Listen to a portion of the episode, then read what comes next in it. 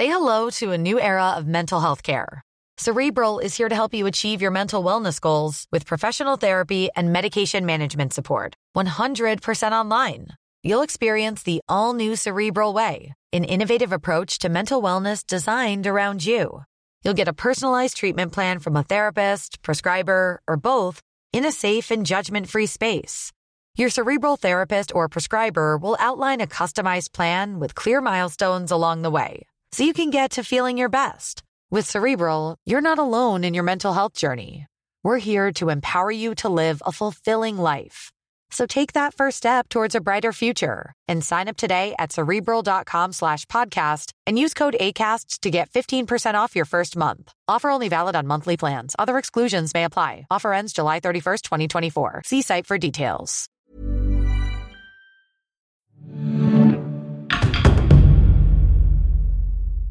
Assassin's Creed Valhalla et Xbox présentent Echoes of Valhalla, la vie des Vikings, le podcast.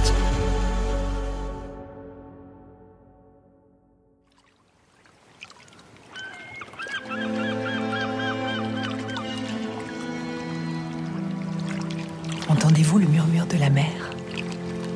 Elle était là au commencement, à la naissance du monde. Et elle restera immuable jusqu'à la fin des temps, comme elle semble paisible avec ses flots tranquilles. Et pourtant, Nous allons chavirer! Pas si vous tenez le cap! Mais c'est impossible! La tempête est trop forte! Tenez le cap, je vous dis! Et accrochez-vous! Ce n'est pas le moment de se laisser envahir par la peur! Attention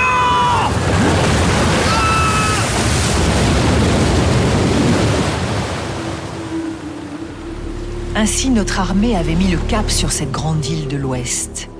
Sous le commandement du chef Ivar Ragnarsson et de ses frères, nos guerriers étaient partis à la conquête de la terre des Angles et des Saxons. Ce fut une épopée digne de nos anciennes sagas. La traversée de la mer du Nord était le premier d'une longue série de dangers à surmonter. Depuis cette falaise, je vais vous raconter comment elle s'est déroulée. D'ici, la vue est grandiose. La mer s'étire à perte de vue. Elle déploie toute son immensité, sa surface bleutée, moirée par des flots tels des écailles d'argent. La mer est omniprésente en Scandinavie. Lucie Malbos, maître de conférence en histoire médiévale à l'Université de Poitiers. La langue des anciens Scandinaves, qui est le norrois, a effectivement laissé de nombreuses traces dans les langues actuelles, en particulier en français, mais aussi en anglais, et a particulièrement marqué les domaines maritimes et nautiques. Des mots comme quille, étrave, carlingue, mais il y a aussi des mots beaucoup plus, euh, beaucoup plus généraux. La crique, par exemple. La houle, ça vient de hall en norrois, qui désigne le creux, et qui a donné hall en anglais, le trou. Les mois qui précédèrent le départ, tous les chantiers navals de la région étaient en ébullition. Charpentiers, cordiers, forgerons, des centaines d'ouvriers travaillaient d'arrache-pied pour bâtir la flotte. Il ne fallait pas moins d'une vingtaine de chaînes ou de sapins entiers pour fabriquer un seul navire. Le maître charpentier avait hérité d'un savoir-faire ancestral, peaufiné de génération en génération pour donner vie à des embarcations toujours plus rapides et agiles, capables d'affronter la haute mer. Ses courbes nobles, ses proportions extrêmes et l'animal fabuleux érigé à la proue donnaient à ces bateaux l'allure de véritables dragons des mers. Bonjour, maître Laf. Alors, euh, qu'est-ce que vous en pensez, maître? Non, ça va pas. Il faut tout recommencer. Ah bon? Euh, Mais ça va prendre des jours. Ça prendra le temps qu'il faudra. Faut rallonger la coque et accentuer la courbure de l'étrave. Maître, mais, mais c'est impossible. Tu veux être responsable de la mort de nos guerriers Euh, Non, non, non, maître. Alors on travaille et du nerf. Le dracar en tant que tel n'existe pas dans les sources. C'est une pure invention de la fin du 19e siècle, qui est en fait issue d'une mauvaise transcription d'un mot qui, lui, existe bien dans la langue norroise. Ce mot, c'est dreki au singulier ou drekar au pluriel. À l'origine, ce mot, il ne désigne pas le navire tout entier, il désigne uniquement la figure de proue en forme de dragon qui se trouve à l'avant du navire. Après des mois d'intenses labeurs sur les chantiers, la flotte était fin prête. La grande armée s'était rassemblée près de la côte. On commençait à charger les bateaux après avoir vérifié l'inventaire des provisions. Sur l'organisation des bateaux et la vie à bord, il hein, faut dire que c'est c'est extrêmement difficile, c'est un espace extrêmement étroit. Thierry Noël, conseiller contenu et inspiration chez Ubisoft. On utilise des coffres qui servent de banc pour les rameurs, donc ça permet de temps en temps de les déplacer, de s'accommoder, mais euh, de toute façon, il n'y a vraiment pas beaucoup de place. On gagne de la place évidemment en mettant les, euh, les boucliers sur les côtés, et ça protège un petit peu des embruns.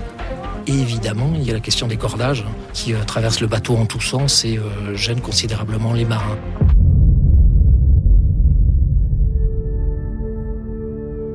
Lors de l'ultime veillée avant le départ, il y avait une atmosphère particulière dans le camp. C'était la nuit du solstice d'été.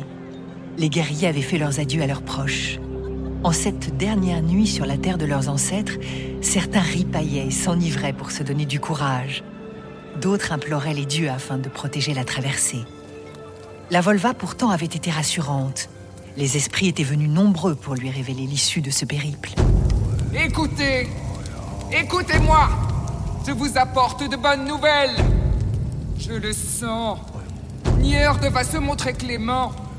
Vous pouvez être rassuré, la mer sera calme et le vent vous mènera à bon port. Réjouissez-vous, guerriers Le temps est bientôt venu pour vous de pourfendre à nouveau nos ennemis Patience. Les occasions de combattre ne manqueront pas. Patience. Cette nuit-là, parmi tous les guerriers, un homme ne trouvait pas le sommeil. Il vint observer les étoiles et méditer son plan sur la falaise même où je me trouve.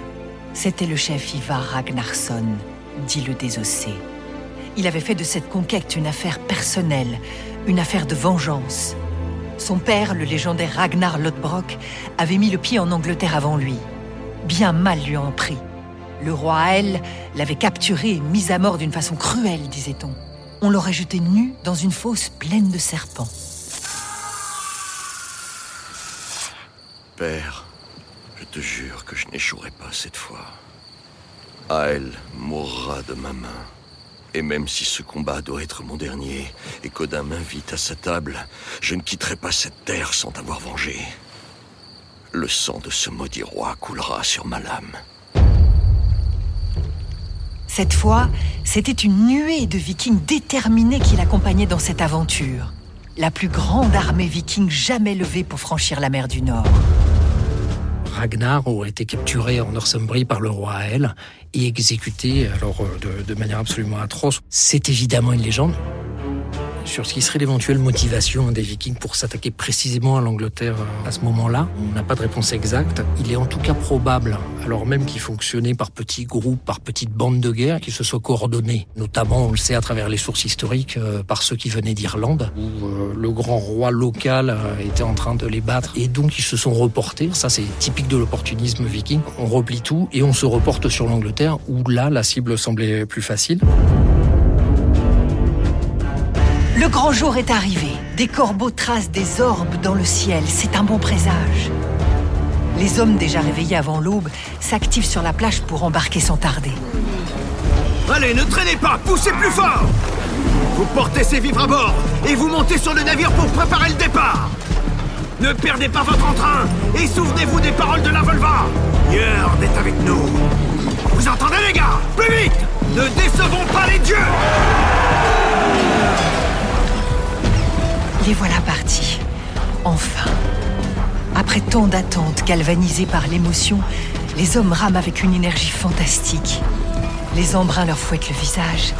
Les fiers dragons des mers fendent la houle, ils semblent voler. Après quelques coups de rame, ils touchent déjà l'horizon. Les guerriers jettent un dernier regard à la côte, tant qu'on la distingue encore. Reverraient-ils un jour le pays de leurs aïeux? La mort les faucherait-elle en terre lointaine? Progressivement, les Vikings prennent conscience des forces et des faiblesses du monde occidental et vont devenir de plus en plus audacieux. Sur les Vikings, on a toujours cette image des Vikings comme de grands guerriers ils n'étaient pas nécessairement plus forts que les autres. Et en même temps, ils sont capables d'utiliser des euh, techniques tout à fait disruptives, comme on dirait maintenant, c'est-à-dire des charges euh, fatales contre l'adversaire, euh, le contourner, l'attaquer de tous les côtés. C'est quelque chose d'ailleurs qu'on va illustrer dans le jeu. Vous le savez, la mer est pour nous autres vikings un champ d'évasion vers des mondes inconnus, des ailleurs merveilleux. Tu as l'air bien rêveur. Je me demande juste s'il y a des terres au-delà de l'île d'Angleterre. Sans doute. Mais tu devras attendre notre prochain voyage avant de t'y aventurer. Eh bien, j'espère que les dieux t'entendront. J'ai bien l'intention d'aller jusqu'au bout du monde. Mais pour le moment, concentre-toi sur le cap. Ah, c'est bon, je sais ce que je fais. Nos bateaux ont tracé d'innombrables sillages effacés par les flots. Mieux que quiconque, les Vikings ont appris à dompter cette immense étendue d'azur. Si vous prenez par exemple un pays comme la Norvège, François Émion, maître de conférence en études nordiques à l'université Paris-Sorbonne. vous avez les fjords qui s'enfoncent à plusieurs dizaines de kilomètres euh, à l'intérieur des terres, qui sont bordés de falaises de plusieurs dizaines, voire centaines de mètres de hauteur. Et pour se déplacer d'un endroit à l'autre, il fallait évidemment emprunter le bateau. On allait euh, chercher auprès des populations sardes, les lapons, des fourrures, des produits dérivés du morse, arroser l'Europe entière en, ivoire, les cordages en peau de morse et de, de phoque. Et tout ça, ça faisait l'occasion d'un commerce. Donc, cette route commerciale, le nom des côtes de Norvège, a donné son nom à la Norvège. Étymologiquement, c'est le chemin du Nord. Voilà déjà une semaine que les bateaux cinglent vers la grande île. Mais encore faut-il s'orienter et maintenir le cap. Cette traversée n'a rien de commun avec l'habituel cabotage le long des côtes. Mais comme nos marins sont ingénieux, ils s'orientent avec les moyens du bord. Le mouvement de l'eau, le sens du vent, autant de maigres indices. La nuit, ils observent la position de l'étoile polaire. Le jour, celle du soleil, à condition de l'apercevoir. Quand les nuages couvrent le ciel, nous avons la pierre de soleil, un instrument magique dont les vikings ont le secret. Tu crois qu'on s'est perdu? Non, regarde. Le soleil se cache juste ici. T'es sûr? Je vois rien. Mais si, on peut le distinguer avec la pierre. Il faut virer un peu à tribord. Profitons-en. Hissez la voile Et cap à tribord La pierre solaire, on a pensé que c'était une espèce de quartz qui permettait de polariser la lumière et qui permettait, même par temps couvert, de repérer la direction du soleil. C'est une, une chose qui est tout à fait controversée. Pour la découverte de l'Islande, euh, il semblerait qu'il y avait à bord des corbeaux, et donc on a lâché les corbeaux pour voir si la Terre euh, était proche. Les journées en mer sont éprouvantes. Le roulis perpétuel, de jour comme de nuit, a de quoi rendre fou. La vie à bord, le froid, la pluie et la promiscuité entre les hommes exigent une discipline de fer. Chacun a son rôle, chacun a sa place et ne la quitte pas. Motonoït, est-ce qu'il nous reste des vivres? Ah, malheureusement, juste quelques poissons séchés et de la viande salée et des galettes d'avoine. Ah. Débrouille-toi pour que l'équipage puisse survivre encore longtemps. Mais fais attention à ne pas trop nous rationner. Faudrait pas que nos guerriers soient trop faibles lorsque nous serons sur les côtes. Euh, je ferai de mon mieux, hein. Mais j'espère que la Volva avait raison, parce qu'on va pas tenir très longtemps comme ça. Malgré les précautions, les provisions commencent à se tarir. Maintenir en forme les hommes affamés est un exploit pour le marin chargé des provisions. Mais la pénurie n'est rien. Le pire est à venir. Le vent se lève Oh On dirait que Nier va se fâcher. Tu as raison. Regarde. Les vagues. Les vagues sont de plus en plus hautes. Il faut démater, et vite. Les vagues sont trop hautes. Nous allons chavirer. Attention.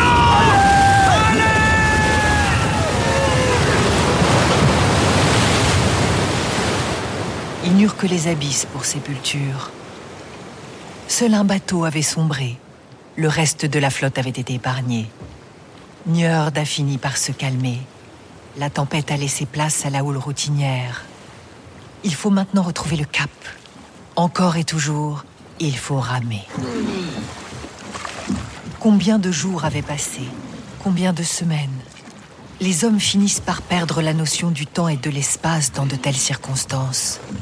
Mais un matin, l'Angleterre se profile enfin.